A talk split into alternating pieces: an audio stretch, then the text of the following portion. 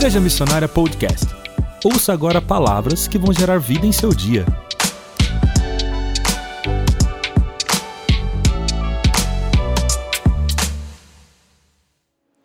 Nós vamos ler juntos Efésios capítulo 1, versículo 17. O pessoal vai colocar no telão, nós vamos ler junto. Eu quero que você se concentre nisso. Concentre-se nessa palavra, que meu coração está queimando. Eu acredito que você pode sair daqui impactado pela presença de Deus. Amém?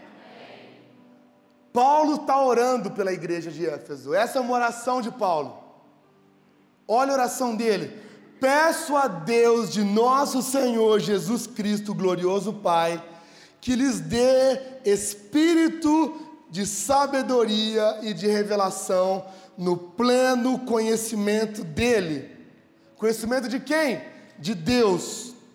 Oro também para que os olhos do coração de vocês sejam iluminados, a fim de que vocês conheçam a esperança para a qual Ele os chamou, as riquezas da gloriosa herança dele nos santos e a incomparável grandeza do seu poder para conosco, os que cremos. Quantos que creem em Deus aqui? Conforme a atuação da Sua poderosa força. Esse poder ele exerceu em Cristo, ressuscitando-o dos mortos e fazendo-o assentar à sua direita nas regiões celestiais, muito acima de todo governo e autoridade, poder e domínio e de todo nome que se possa mencionar, não apenas nessa era, mas também na que há de vir. O nome de Jesus está acima de todo nome. Amém? Você tem que vibrar mais que isso, gente. Vamos lá. A gente não está no jogo de São Paulo. A gente ganhou o final de semana, passou. Você sabe que o São Paulo ganhou do Corinthians, né ou não? Ninguém é São Paulo, né? Que eu sei. Ele não merece a nossa torcida. Vamos lá. No... Mas eu estou falando sobre Jesus, gente. O nome de Jesus está acima de todo nome, amém? amém? Sobre o nome da depressão, sobre o nome da vergonha, sobre o nome do medo, sobre o nome da dívida. O nome de Jesus está acima de todo nome. O tema que eu quero falar hoje, eu quero falar sobre a semana que vem, eu vou continuar essa mensagem, eu vou falar sobre isso também. Sabe, é sobre o coração iluminado os olhos do coração iluminado. Esse é o pedido, essa é a oração do apóstolo Paulo para aquelas pessoas, que os olhos do coração de vocês sejam iluminados. Eu não sei se você sabe como que a nossa visão funciona. Ah, tem algum oftalmo aqui? Não, amém. Então eu posso falar qualquer besteira. Sabe, os, no, os nossos olhos, ele, ele através da luz. Tudo na nossa visão é sobre luz. O nosso olho, ele tem a capacidade de captar a luz. Eu até fiz uma anotação aqui, para mim não falar besteira, que eu morro de medo. Mas a pupila, ela controla a entrada de luz no nosso olho. Tanto que você, quando chega num lugar, você sai do quarto muito escuro, você entra num lugar claro, você fica assim, né? Ofuscando, sim ou não? A córnea ela direciona os raios de luz para o lugar certo. Na retina, 100 milhões, 100 milhões de fotoreceptores convertem a luz em impulsos elétricos. Olha que coisa incrível. Converte a luz em informação. Lá no seu córtex cerebral, essas informações, esses impulsos elétricos, elas chegam ao seu cérebro e o seu cérebro produz uma imagem no seu, dentro de você do que você está vendo. Isso acontece em milissegundos. Isso está acontecendo agora que você está olhando para mim. Você está vendo através dessa luz, se a gente apagar a luz, você vai ver menos. Por quê? Porque aonde a luz está, a luz revela algo. Aonde a luz está, a luz revela o que está acontecendo. Aonde a luz brilha, ela vai iluminar aquela situação, aquela coisa, aquilo, aquilo vai ser iluminado. E quando existe luz, existe nitidez, e quando existe nitidez, existe entendimento. Quantas vezes alguma situação da sua vida estava desfocada? Quantas vezes você passou por situações e experiências aonde você não conseguia ver direito, estava escuro, e de repente alguém vem e te dá uma luz. E você fala: Uau! Eu não tinha visto dessa maneira. Por quê? Porque você não tinha luz numa situação. Eu acredito que Paulo ele não conhecia muito bem do olho. Eu acho que Paulo não, não era um oftalmologista mas ele sabia como o olho funcionava. Por isso que ele fala que os olhos do seu coração sejam iluminados, que haja luz dentro do seu olho, para que no seu coração vocês possam ver. Jesus mesmo se declara ser a luz do mundo. Jesus é a nossa luz que nos permite ver com nitidez as coisas. Sabe o que Paulo está falando aqui? É que o coração de vocês seja iluminado, que os olhos do coração de vocês possam ver, não ver para fora, porque os olhos do nosso coração não estão virados para fora, os olhos do nosso coração estão virados para dentro. Olhe para o seu coração, olhe para você.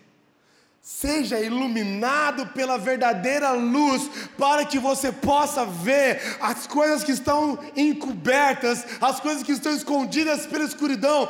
Olhe para que você possa ver. Eu peço a Deus que o coração de vocês seja iluminado. Eu, nessa noite, eu peço que Jesus ilumine os olhos de vocês, para que vocês possam ver. Para que vocês possam ver. Eu estava aqui agora na igreja orando, no escritório, e estava tudo apagado ali naquela sala, e eu estava orando, e aí eu, eu comecei a ouvir alguém apertar a fechadura, que é eletrônica, a senha, e eu fiquei no escuro, assim, bem cara da pessoa. Aí quando ela abriu, a menina abriu, bum, ela, ah! Quem gosta de dar susto nas pessoas? Eu amo. Ai, que prazer, cara. Eu gosto de ver o desespero no olhar. Ah! Se eu assustar minha filha, eu não vou assustar as pessoas. Ela entrou num lugar que não havia luz, mas quando a luz chegou, aquilo que já estava lá se tornou conhecido. Vocês estão acompanhando ou não? Quantas vezes você brincou de gato mia? Já brincaram? Nossa, eu sou muito velho mesmo.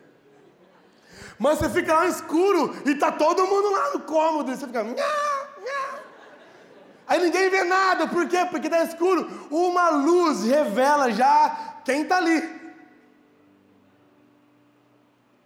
Não foi a luz que tornou a existência. Presta atenção nisso. Por favor, isso é muito importante. Olha só, não é a luz que tornou a existência, a luz revelou o que já tinha. A luz mostrou o que já estava ali. É, é, esse é o raciocínio dessa mensagem de hoje. Você precisa vir comigo nessa. Olha só, a luz de Cristo em nossos corações ilumina os nossos olhos, para que a gente veja o que já está lá e que a gente não consegue contemplar. Hum, sabe, quantas vezes você tem orado e pedido coisas para Deus e Deus fala: Eu já te dei isso. Mas Deus, eu preciso. Ei, eu já te dei. Mas Deus faz isso. Ei, eu já fiz. Mas Deus. Ei.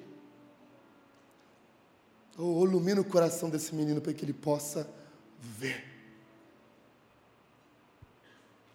Quantas vezes você já pediu para Deus, Deus ilumina meu coração para que eu possa ver aquilo que já está no meu coração, já está na minha vida, já está depositado em mim. O que Paulo oferece para que a igreja de Éfeso veja, o que Paulo ora pedindo para que aqueles homens vejam, sabe? Está na frente de vocês, que seja acesa uma luz para que vocês vejam o que Paulo queria que eles vissem o que o nosso coração precisa ver. Fala para alguém bem bonito do seu lado, o que o seu coração precisa ver essa noite.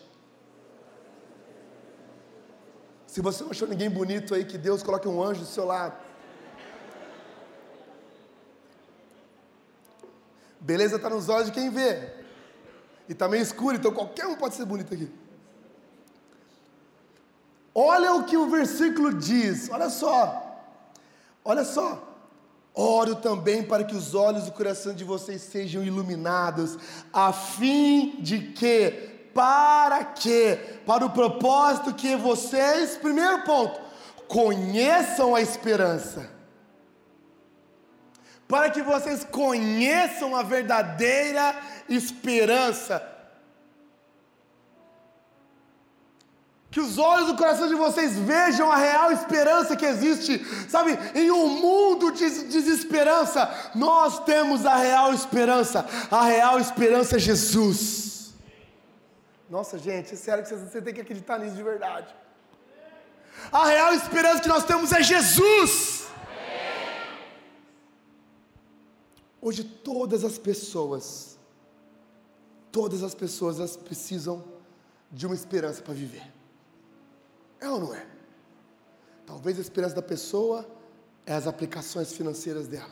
Talvez a esperança da pessoa é o seu trabalho. Talvez é um concurso público. Talvez, eu não sei. Vai mudando, né? Conforme a vida. Eu, eu vi um rapaz hoje falar que assim que ele, um senhor já, ele estava falando assim que quando ele tinha 20 anos, ele falava, ele falava assim, ele falava assim para as pessoas: "Cara, conheci uma pessoa maravilhosa. Conheci uma menina maravilhosa. Aí quando ele fez 40 anos, ele falava assim para os amigos: Cara, conheci um restaurante maravilhoso. Olha que restaurante maravilhoso. Aí com 60, ele, ele, ele falou assim: ó, Hoje eu estou com 60, eu falo assim: ó, Pessoal, conheci um cardiologista maravilhoso. Né? Mas a, a, a, nossa esperança ela vai mudando, não importa a sua faixa etária, a sua, a sua condição econômica, a sua história de vida, mas a nossa esperança não pode estar depositada na mesma esperança que as pessoas têm, sabe? Hoje o mundo grita por esperança, qualquer mínima notícia no jornal, qualquer desequilíbrio político, qualquer divergência financeira, as pessoas elas ficam atônitas, elas ficam desequilibradas, elas ficam, meu Deus, o que vai acontecer? É ou não é? Porque a esperança, os corações estão depositados naquilo que é transitório. Quando nós que cremos em Cristo, o nosso coração está posto no que é eterno. Eu quero dizer para você que existe uma viva esperança, eu não sei com qual tipo de esperança você entrou aqui, mas eu quero trocar a sua esperança passageira pela esperança eterna. Jesus, Ele é o mesmo ontem, hoje, para sempre, Ele nunca vai te abandonar, e Ele já está escrevendo uma história para você, Ele que cuida de você. Essa é a esperança que aquela igreja precisava ver, essa é a esperança que nós precisamos ter. Jesus é a esperança. Você não pode dormir pensando na conta de amanhã ou no boleto de amanhã. Você não pode dormir pensando no problema. Você não pode dormir pensando na enfermidade. Você não pode ir viver ansioso e agitado por causa das dificuldades. Pelo contrário, Jesus ele quer te abraçar com paz e esperança. Você vai deitar sua cabeça no travesseiro sabendo que se Deus cuida dos pássaros, se Deus cuida das plantas, se Deus cuida de tudo, ele também cuida de você. Quem está colocando oxigênio no seu pulmão agora? Quem está fazendo o seu rim funcionar agora? Quem? Quem cuida para que você tenha pensamento atrás de pensamento? Quem cuida para que você acorde com saúde? Quem cuida para que você durma? Quem cuida de você quando você não consegue cuidar? É Deus. A nossa esperança está em Deus. Vocês conheçam a esperança. Todos nós aqui não tínhamos pelo que esperar. Todos nós aqui não tínhamos esperança até que Jesus veio, morreu e ressuscitou. Quando Jesus ressuscitou, a esperança da humanidade ressuscitou com ele. Ei, sempre que o desespero vir, lembre que Jesus é a esperança. Jesus é a esperança. Não importa o que vai acontecer. Eu não sei o que vai acontecer amanhã. O que eu sei é que Jesus está comigo. Eu sei que Jesus está comigo, e se Jesus está comigo, eu posso descansar o meu coração. Ele mesmo disse: né, até os cabelos da cabeça de vocês estão contados. Se, os, se as ervas do campo são cuidadas por Deus, vocês também são cuidados. Jesus nos disse essa parábola. Um homem uma vez tinha um galpão onde ele guardava seus tesouros, guardava sua plantação, aliás, e ele falou: Eu vou construir galpões maiores ainda, para conseguir guardar mais ainda. Mal sabia ele, louco, que hoje pedirão a sua alma. Do que nos adianta pensar nesse hoje, se os nossos olhos, a nossa esperança não estiver em Cristo? Jesus é a verdadeira esperança. Você pode repetir isso? Jesus é a minha esperança. Você pode repetir? Repete para você. Fala, Jesus é a minha esperança. Eu não sei, talvez tenha um grito dentro de você aí de ansiedade, de depressão, de medo. Fala para você: Jesus é a minha esperança. Amém. Eu creio nisso nós podemos ter uma verdadeira esperança, nós podemos ter o perdão dos pecados, nós podemos ter a restauração da nossa vida, porque Jesus é a nossa esperança. Continuando o versículo, coloca aí, os olhos do coração de vocês sejam iluminados. Você vai colocar ah, rapidinho, fica tranquilo. Qualquer momento, enquanto isso, eu queria passar uma receita de um bolo de pote. Colocar a receita de um bolo Acho que o pessoal não vai colocar mesmo, eu vou ler mesmo. Obrigado, pessoal da técnica, eu amo vocês. São maravilhosos. Os olhos do coração de vocês sejam iluminados, a fim de que vocês conheçam a esperança para a qual Ele os chamou, as riquezas da glória, da gloriosa herança dele. Quantos querem uma herança aqui? Sério? Tem gente que levantou a mão de verdade. Minha filha, semana passada, ela chegou com um bloquinho de notas de brinquedo e falou: Pai, você não sabe. Nós temos muito dinheiro. E ela veio com o bloquinho de brinquedo. Eu falei, filha, então o seu futuro está garantido. Ela parou, olhou para mim, ela fez aquelas perguntas difíceis que as crianças fazem. Pai, o que é futuro? Eu, meu Deus. Sabe, filha, no Cronos, aí comecei. Herança é algo que não você não tem. Até que algo aconteça com alguém que você ama, talvez, e isso passa a ser seu. Mas para para pensar, herança é um benefício que você tem e que você não lutou para ter, sim ou não? Você recebe sem merecer. A única coisa que te faz merecedor de herança é o DNA. É ou não é? Herança é algo que você recebe que você não merecia. Você não fez nenhum, não teve mérito seu. Você apenas estava lá e recebeu a herança. Sabe, nós temos uma herança em Cristo. Não só uma herança, mas uma gloriosa herança. Eu não sei se você recebeu uma herança real, se você recebeu uma herança real glória a Deus por isso. Mas independente de você não receber herança nenhuma, você fala, Pedro, eu vou receber só conta. Não tem problema. Você vai receber uma herança em Deus. Você já tem uma herança. Você já tem algo que você carrega. Você já tem algo em você. O Espírito Santo já está em você e ele é o selo da nossa herança. Todos nós, todos nós éramos escravos do pecado. O que o escravo faz? O escravo faz algo sem querer fazer, é ou não é? O escravo é forçado a fazer algo que ele não quer fazer. Todos nós éramos escravos, até que Jesus, pela sua graça e misericórdia, nos libertou da escravidão, do pecado. Você é livre hoje em Cristo. Você não precisa se subjugar às dificuldades e vontades da carne. Você pode viver para Cristo hoje. Mas Ele não apenas te livrou da escravidão do pecado, Ele te tornou filho. Você é filho de Deus.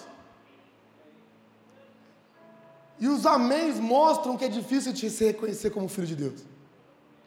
Porque só vi dois. E um é do irmão que eu dou, dou uma graninha para ele falar amém toda hora. Quantos filhos de Deus nós temos aqui hoje? Aí. Você é filho, filha de Deus. Como você age na casa do seu pai? Eu não sei como você age na casa do seu pai, mas na casa do meu pai eu chego, eu tiro o tênis, eu tiro a camiseta, eu abro a geladeira, eu como os danones, eu como chocolate caro e deixo a garrafa vazia de água. Porque é o meu pai. É ou não é? Quando você precisa de algo, não sei se você teve esse privilégio, mas você fala, pai, eu preciso de ajuda. Meu pai só já respondeu mim, quanto? pai é assim, nosso, ah, Pedro, eu não tive um bom pai, eu não, talvez eu não conheci seu pai, mas eu conheço o seu verdadeiro pai, que é Deus. E eu sou pai, e sabe, eu faço o máximo possível para ser um bom pai para minha filha. E se você é pai, você quer ser um bom pai também, amém? E sabe, Deus olha para a minha paternidade e ri. Ah, você se acha um bom pai porque você compra LOL para sua filha? Você se acha um bom pai porque você acorde ela chorando à noite?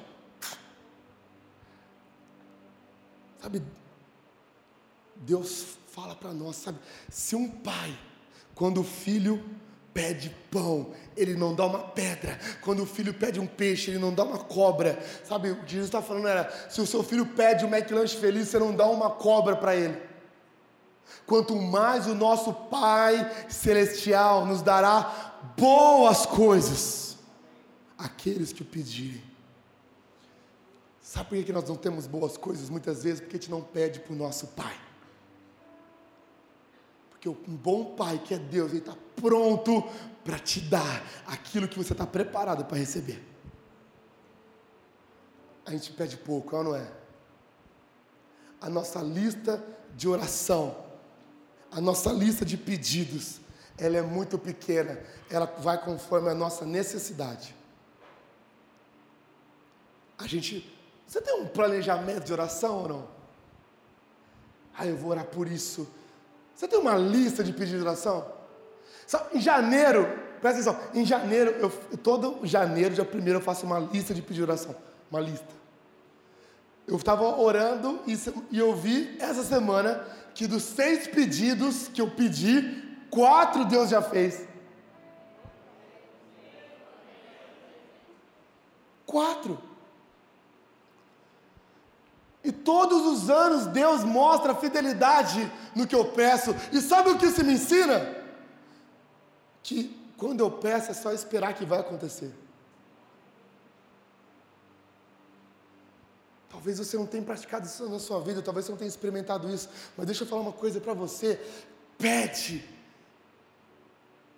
e você vai receber, bata e a porta vai se abrir.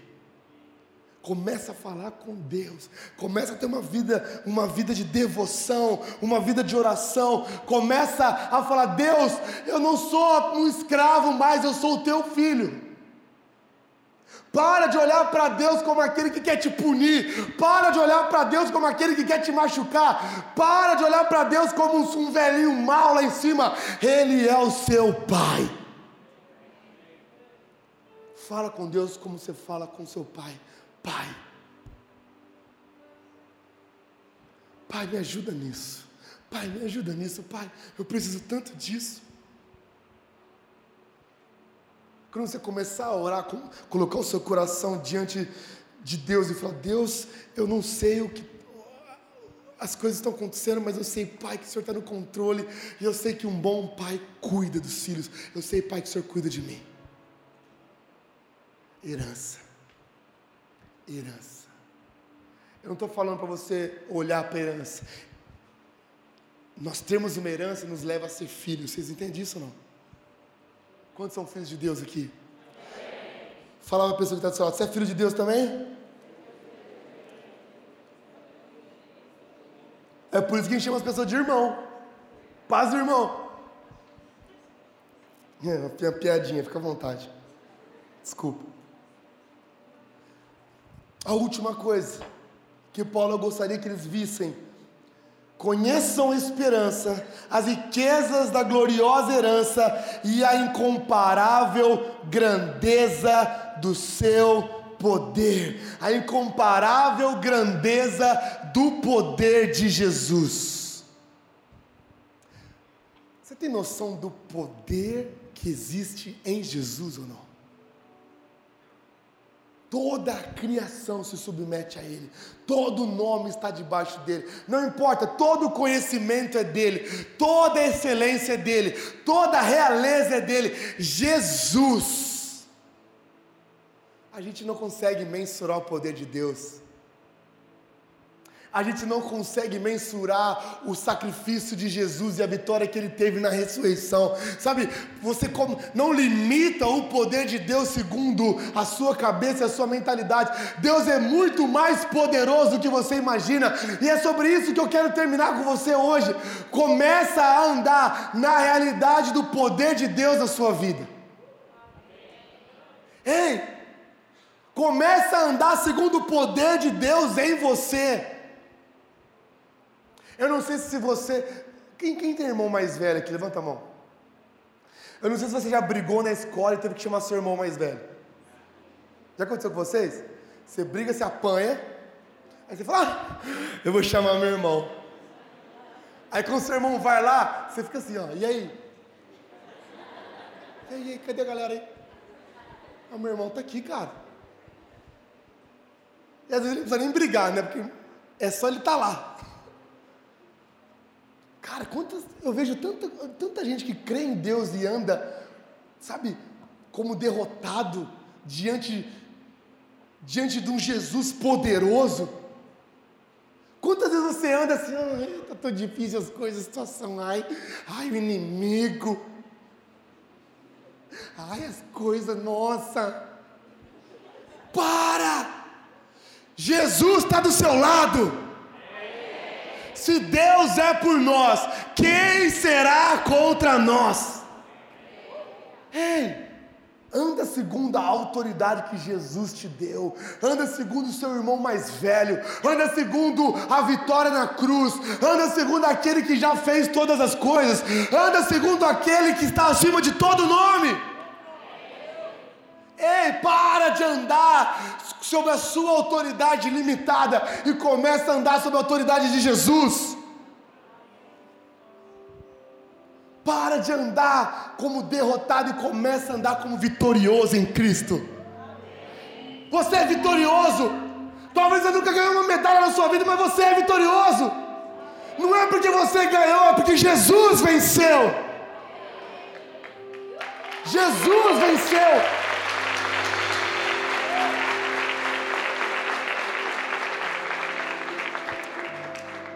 Um dia eu estava no meu. Quando eu, tra, eu, trabalhava no lugar, e eu, e eu, cara, era o mais perrapado no lugar, estagiário. Assim. E aí eu estava com uma. Aí eu estava com uma missão. O, a maior autoridade daquele lugar chegou para mim e falou: Olha, pega essa pasta aqui e você vai levar em tal lugar. Eu falei: Tá bom. Eu peguei e fui andando. Cara, quantas pessoas me pararam e falaram: Não, não, você não pode entrar aqui. Cara, eu vim em nome de tal pessoa. Tá vendo essa pasta aqui, essa pasta aqui? Pode passar, pode passar, pode passar. E eu me achava, velho. Ei, ei, eu disse assim, que eu preciso. Eu estou segundo uma autoridade, cara. O cara que manda nisso aqui, tudo, filho, mandou um negócio, fazer negócio, eu vou fazer. Durou um dia só, mas foi o dia. Sabe, você carrega o nome de Jesus. Você foi marcado por Jesus. Anda com o andar de alguém que venceu. Anda no andar de alguém que é elevado por Jesus. Anda no andar de alguém que te dá autoridade, te dá poder e fala: Ei, vai com tudo que eu estou com você. Nada pode impedir uma pessoa que sabe quem é em Deus, presta atenção nisso. Nada, nem ninguém pode parar uma pessoa que sabe quem ela é em Deus. Um homem investido de uma autoridade espiritual é imparável. Para de andar como derrotado, sabe? Eu não quero que você saia daqui desse lugar pensando nas suas derrotas, pensando na sua limitação. Começa a olhar, que o seu coração seja iluminado hoje, em nome de Jesus. Para de andar sem esperança. Para de andar como se você só tivesse dívidas. Para de andar como se você fosse um fracassado. Sabe por quê? Porque quando seu coração é iluminado, você tem uma esperança, você tem uma herança e você tem a vitória em Cristo. Grandiosidade do poder de Deus. Pode pegar uma pessoa falha, incapaz de tornar em um vitorioso mais que vencedor. Você ouviu Igreja Missionária Podcast? Se você gostou, assine o nosso canal e compartilhe com seus amigos e família.